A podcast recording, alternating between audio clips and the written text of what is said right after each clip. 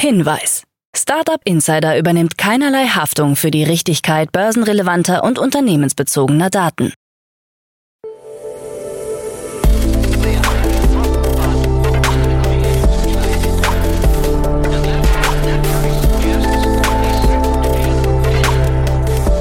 Startup Insider Daily. Morgen Update. Einen wunderschönen guten Morgen und herzlich willkommen zu Startup Insider Daily in der Morgenausgabe. Es ist Dienstag, der 8. August 2023 und mein Name ist Nina Weidenauer und wir starten jetzt mit diesen News in den Tag. EU Greentechs wandern in die USA ab. Friday Finance ist offline. 5 Millionen Euro für Voltfang. Sohn von Steve Jobs legt 200 Millionen Dollar Fonds auf. Und Uber meldet ersten Quartalsgewinn. Tagesprogramm. So, bevor wir näher auf die Themen eingehen, lasst uns kurz einen Blick auf das heutige Tagesprogramm werfen. Nach dieser Morgenausgabe geht es weiter mit Investments und Exits, wo wir das erste Mal Henry Große-Hochkamp, Partner bei Revent, bei uns im Podcast begrüßen. Er spricht über die Finanzierungsrunde von Voltfang und Rocket Factory Augsburg. Um 13 Uhr geht es weiter mit einem Interview mit Dr. Martin Schichtel, CEO und Co-Founder von Kraftblock. Und um 16 Uhr begrüßen wir bei uns Kimberly Breuer, Co-CEO und Co-Founder von Like-Minded.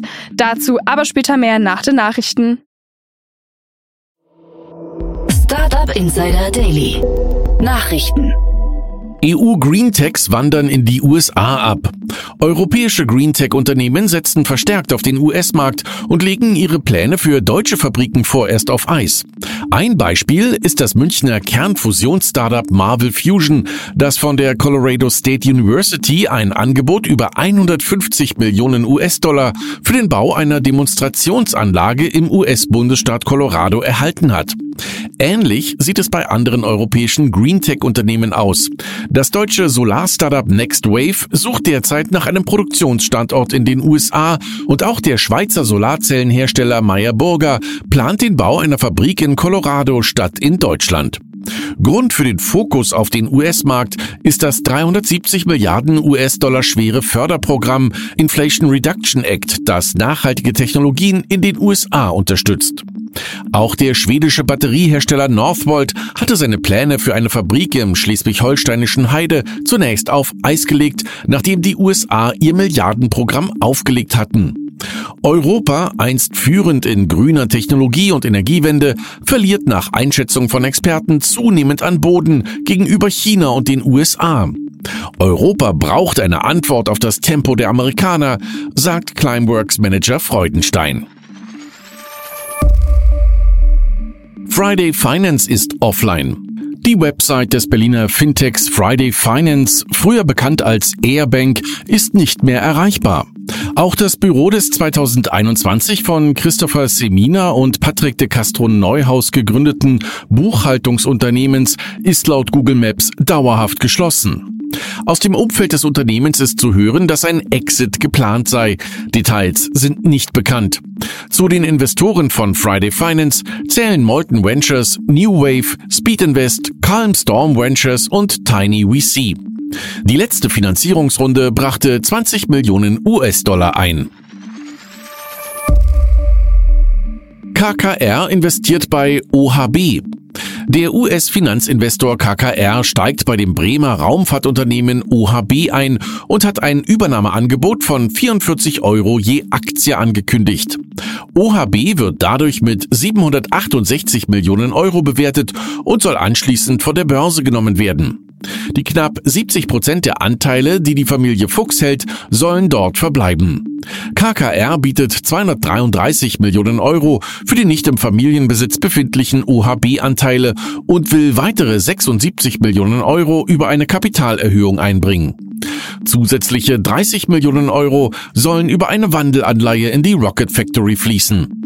Mit KKR habe man den idealen Partner gefunden, der als Minderheitsinvestor unser langfristiges Wachstum und unsere Visionen unterstützt, sagt Vorstandschef Marco Fuchs. 5 Millionen Euro für Voltfang. Das Energiespeicher-Startup Voltfang hat in einer kürzlich abgeschlossenen Finanzierungsrunde 5 Millionen Euro erhalten. Als Investor ist die Fissmann-Gruppe an Bord. Hinzu kommen weitere nicht namentlich genannte Investoren. Voltfang ist ein Spin-off der RWTH Aachen, das 2021 von Afshin Dostar, Roman Alberti und David Autsanji gegründet wurde. Das Unternehmen konzentriert sich auf die Herstellung von Energiespeichern aus Second Life E-Autobatterien. Bis Ende 2024 will Voltfang mehr als 40 Megawattstunden Speicherkapazität in seinen Produkten anbieten. Am Produktionsstandort in Aachen sind mittlerweile 50 Mitarbeiter beschäftigt. Milliardenverluste für EU-Firmen. Laut einer Umfrage der Financial Times haben Europas größte Unternehmen seit dem Einmarsch Russlands in die Ukraine rund 100 Milliarden Euro in Russland verloren. Die Umfrage ergab, dass von den 600 befragten Unternehmen 176 durch den Verkauf, die Schließung oder die Reduzierung ihres Russlandgeschäfts Verluste erlitten haben. Im vergangenen Monat wurden Vermögenswerte von Danone und Carlsberg beschlagnahmt. Selbst wenn ein Unternehmen viel Geld verloren hat, als es Russland verließ, riskieren diejenigen, die bleiben, noch größere Verluste, sagt Nabi Abdullayev, Partner bei der Strategieberatung Control Risks. Dach-Fintech-Startups ziehen nach Dubai. Laut einem neuen Bericht des Dubai International Financial Center wurden im ersten Halbjahr 2023 23 Prozent mehr neue Unternehmen in der Metropole der Vereinigten Arabischen Emirate registriert. In den Bereichen Fintech und Innovation wurde ein Wachstum von 35 Prozent verzeichnet. Auch einige Fintech- und Krypto-Startups aus der Dachregion haben den Weg nach Dubai gefunden, darunter Additive, Opontia und Crypto Oasis. Auch die Zahl der ausländischen Investitionen in die Startup-Szene in Dubai ist gestiegen, unter anderem durch die Deutsche Bank, OneSwiss Private Wealth, Swissquote MEA und CA Indo-Suez. Sohn von Steve Jobs legt 200 Millionen Dollar Fonds auf. Reed Jobs hat mit Yosemite einen neuen Fonds mit einem Volumen von 200 Millionen US-Dollar aufgelegt. Der Sohn von Steve Jobs will in Unternehmen investieren, die an neuen Krebstherapien arbeiten. Zu den Geldgebern gehören das MIT, das Memorial Sloan Kettering Cancer Center und John Doerr. Außerdem sollen Mittel in unbekannter Höhe in wissenschaftliche Forschungsprojekte gespendet werden. Josemite ist ein Spin-off der Organisation Amazon Collective von Reed Jobs Mutter Laureen Powell Jobs, die bereits seit 2004 als Philanthropin und Impact-Investorin aktiv ist. Virgin Galactic, mehr Umsatz, hoher Verlust. Virgin Galactic hat seine Geschäftszahlen für das zweite Quartal 2023 veröffentlicht. Demnach konnte ein Umsatz von 1,87 Millionen US-Dollar erzielt werden, nach 0,36 Millionen US-Dollar im Vorjahresquartal. Der operative Verlust des Luft- und Raumfahrtunternehmens erhöhte sich von 109,72 auf 139,57 Millionen US-Dollar. Virgin Galactic erwirtschaftete einen operativen Cashflow von minus 125,23 Millionen US-Dollar. Unsere Finanzlage ist nach wie vor stark und wir konzentrieren uns weiterhin auf die Skalierung unseres Geschäfts und die Auslieferung unserer Delta-Klasse Raumschiffe für den kommerziellen Betrieb im Jahr 2026, sagte Michael Colglacier, Chief Executive Officer von Virgin Galactic. In Kürze soll die Mission Galactic 2 mit ersten privaten Astronauten starten. Uber meldet ersten Quartalsgewinn. Der Fahrdienstvermittler Uber hat erstmals ein Quartal mit einem operativen Gewinn ohne Sondereinnahmen abgeschlossen. Wie das Unternehmen mitteilte, brachte das operative Geschäft einen Gewinn vor Steuern von 326 Millionen US-Dollar. Im Vorjahr hatte es noch ein Minus von gut 700 Millionen US-Dollar gegeben. Firmenchef Dara Khosrowshahi kündigte an, sein Unternehmen werde künftig in jedem Quartal profitabel sein. Der Quartalsumsatz ist auf mehr als 9 Milliarden US-Dollar gestiegen. Seit Anfang 2018 hat Uber insgesamt über 22 Milliarden US-Dollar verloren. Der höchste Quartalsverlust wurde für 2019 auf 5,5 Milliarden US-Dollar beziffert. Frisker zeigt E-Auto für rund 20.000 Euro. Firmengründer Hendrik Fisker hat in Los Angeles mehrere neue Elektroautomodelle vorgestellt, die demnächst in Produktion gehen sollen. Das sechssitzige Modell Fisker Pier soll in den USA ab 29.900 US-Dollar angeboten werden. Inklusive Förderung ergibt sich damit ein Endkundenpreis von umgerechnet 20.400 Euro. Für einen Tesla 3 werden inklusive Steuernachlass rund 33.000 US-Dollar fällig. Fisker will das Fahrzeug ab Mitte 2025 ausliefern. Im Gegensatz zu Konkurrenten wie Tesla, Rivian oder Lucid setzt Fisker bislang nicht auf eine eigene Produktion, sondern lässt seine Autos im Auftrag bauen.